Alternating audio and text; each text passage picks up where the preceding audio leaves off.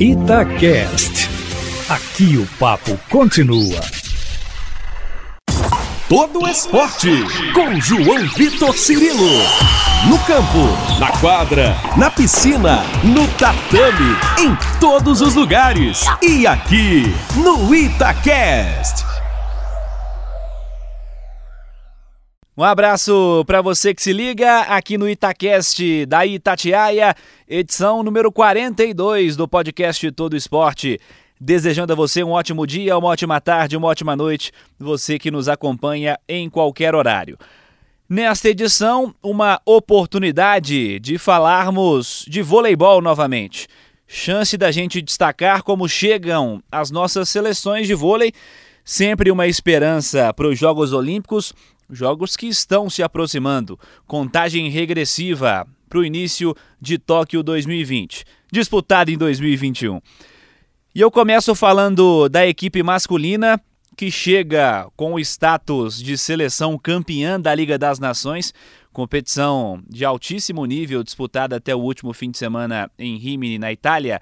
E a seleção brasileira, líder da fase classificatória, atropelando a França na semifinal, virando uma decisão difícil contra a fortíssima seleção polonesa.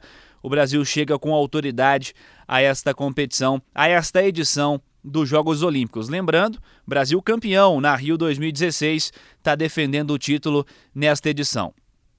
O técnico Renan Dalzotto, que conviveu com uma dificuldade né, de saúde, ele esteve internado se recuperando da Covid-19 não esteve em loco nesta competição na Liga das Nações, foi disputada em formato de bolha, com as seleções confinadas por bastante tempo, né, cerca de um mês.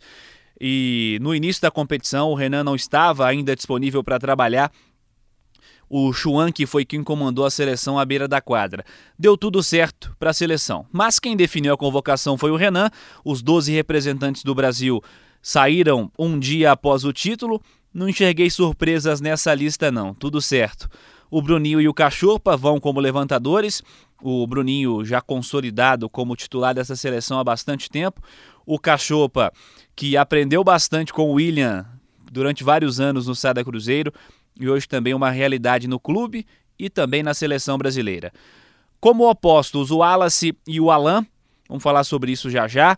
Os pontas Leal, Lucarelli, Douglas Souza e Maurício Borges, também nenhum tipo de surpresa.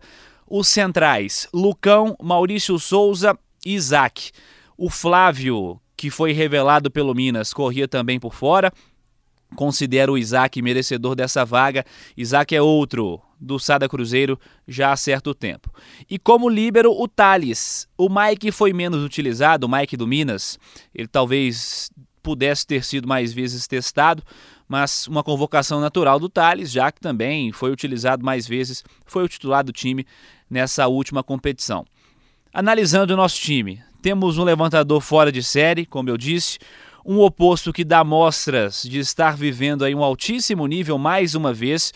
O Wallace foi considerado o melhor jogador, o melhor oposto dessa Liga das Nações, ele que defendeu a equipe do Cruzeiro há bastante tempo.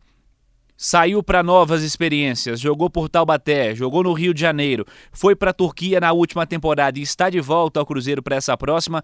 Jogou demais na Itália e é basicamente também uma certeza que ele está vivendo talvez um dos melhores momentos da sua carreira.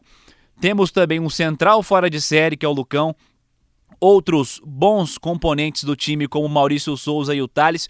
Isso aí sem falar na dupla de ponteiros, Leal e Lucarelli. Leal para sua primeira edição olímpica com a seleção brasileira.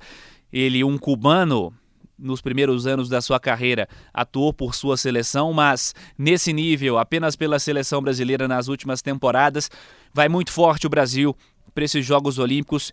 Esse é o lado masculino da nossa seleção.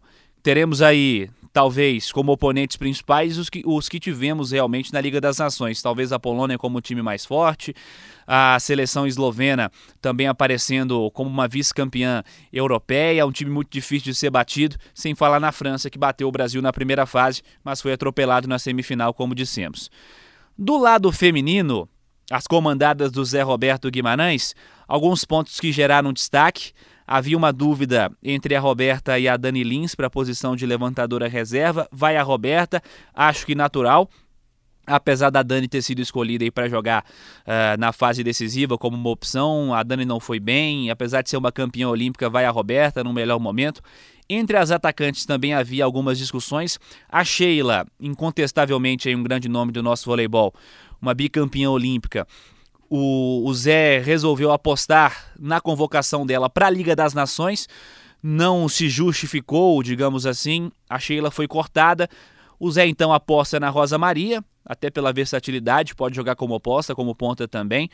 E também na Ana Cristina, que é uma grata revelação do vôlei brasileiro, tem apenas 17 anos. Não é um nome para agora, né? Para jogar, para ter muito tempo agora de quadra nessa edição olímpica, mas certamente vai ser uma experiência fora de série para ela, que é um nome certo para os próximos anos da seleção brasileira também para as próximas edições olímpicas. Para a posição de líbero, a Camila Bright, sem sustos, uma merecedora da vaga, e a Tandara proposta também algo incontestável. Para a posição de central, a se destacar a confirmação da Carol, uma titular.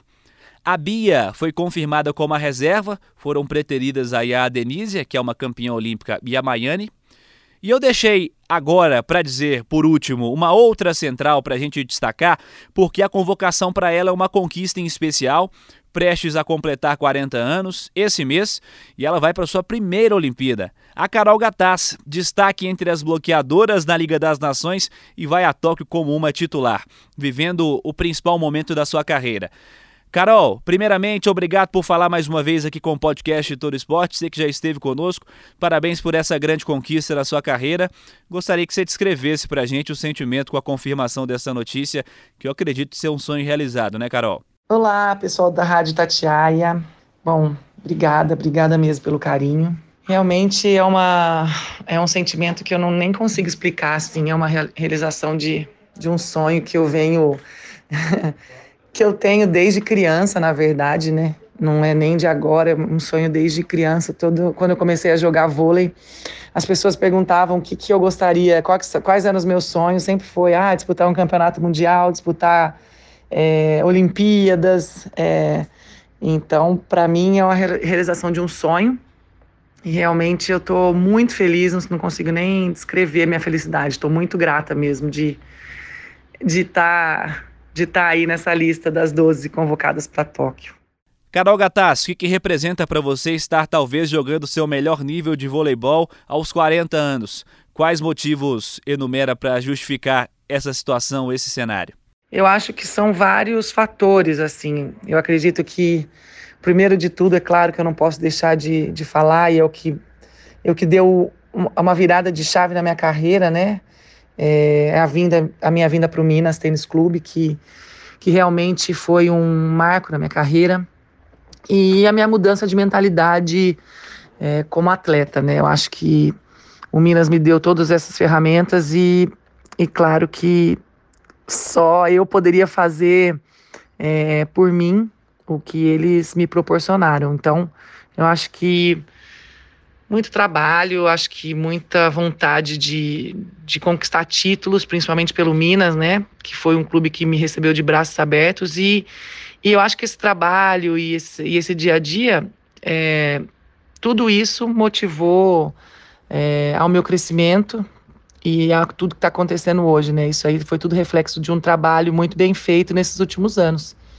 Então, eu acho que todos esses motivos que eu enumero, é, tudo isso é um combo que me fizeram estar tá realizando aí esse meu sonho de, de representar o Brasil numa Olimpíada. Para a gente fechar, queria que fizesse uma avaliação, Gataz, do nosso time nessa última Liga das Nações, também sobre a final contra os Estados Unidos, né?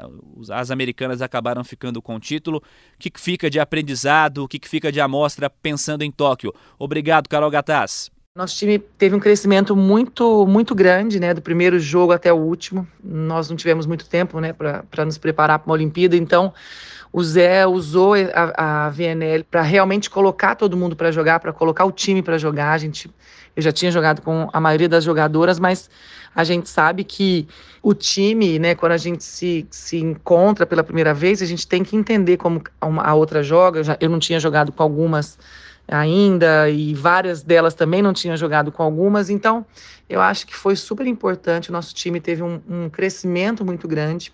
É, com certeza, né, foi uma, uma amostra, né, para Tóquio. Tóquio vai ser, tenho certeza que vai ser muito mais difícil, porque várias seleções não foram com a sua força máxima para a Liga das Nações, né? Mas Tóquio todas vão. Olimpíadas é o principal campeonato, então todo mundo vai com, com força máxima. Nosso time também, com certeza, a gente viu que a gente o que a gente fez de bom e também o que a gente precisa melhorar. Então, eu tenho certeza que esse um mês aí que a gente vai ter de trabalho, nós vamos trabalhar muito para corrigir essas, todos esses, esses detalhes, né?